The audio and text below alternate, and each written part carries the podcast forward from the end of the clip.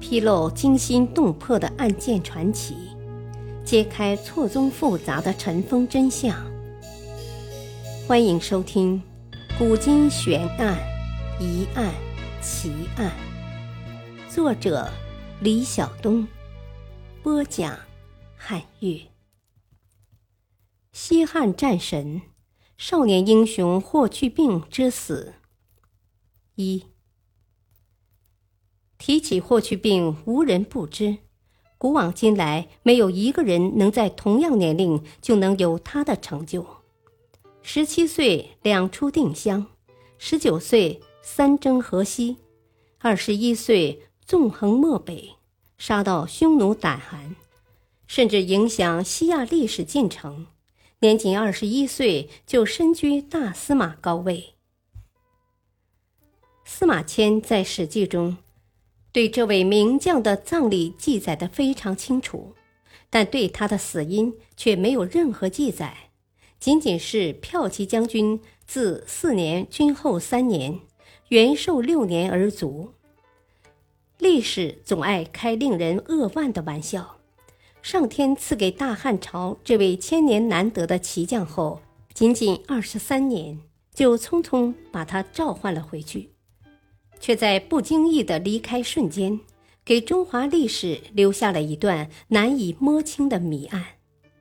这样一个风华正茂的将军去世，却没有提及死因，于是后人对司马迁不免有一些责怪的意思。然而，在如今看来，司马迁如此记载，是在给后人以某些示意。霍去病病死之说。是最广为流传的，也是官方的说法。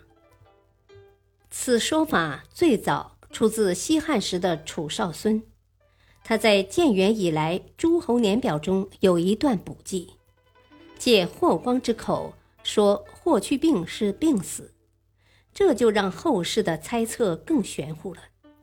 霍去病年纪轻轻，武将出身，出征万里都没问题。何况一个小病，不过猝死的证据倒是有的。霍去病的儿子霍善也是年轻猝死，但这种可能性到底多大，谁也说不清楚。或许考古学能给我们答案。另一种说法，意外或被杀。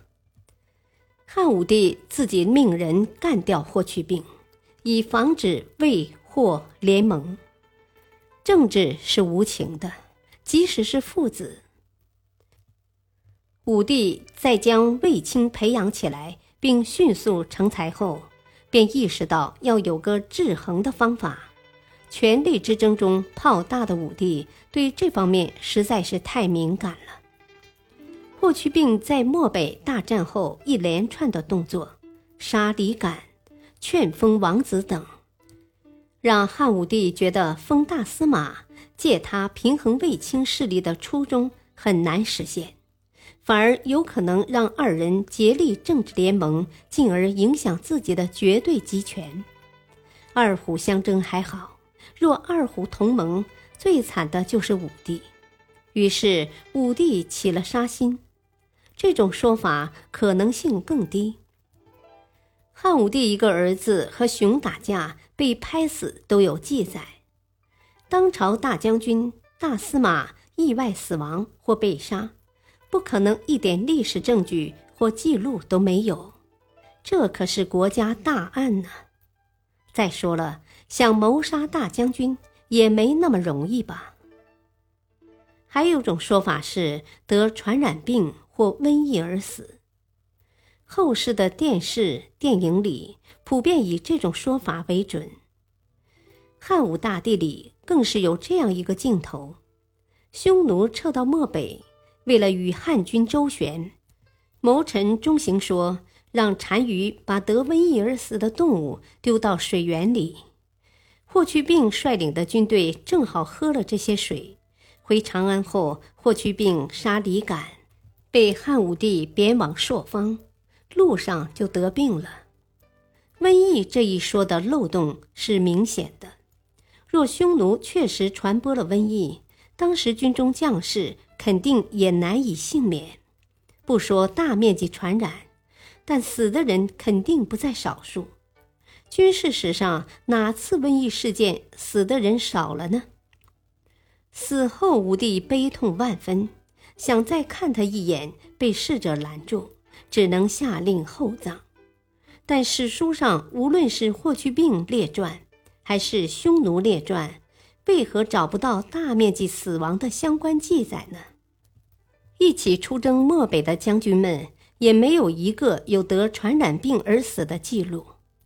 最重要的漏洞是，这类瘟疫潜伏期一般不会长，而霍去病是在漠北大战后两年才死去，这期间的时间差，用瘟疫一说显然很难解释清楚，可能性非常之低。最后一种说法是自杀。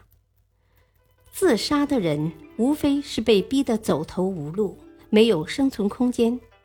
我们来看看霍去病死前的生存空间。首先，漠北大战后，他被武帝利用来压制魏氏集团，显然已经成为了魏氏集团的对立派。虽然霍去病心里不愿意，卫青这边的亲人也还当他是自己的亲外甥。但魏氏集团的其他人可不一定这样想。感谢收听，下期播讲二，敬请收听，再会。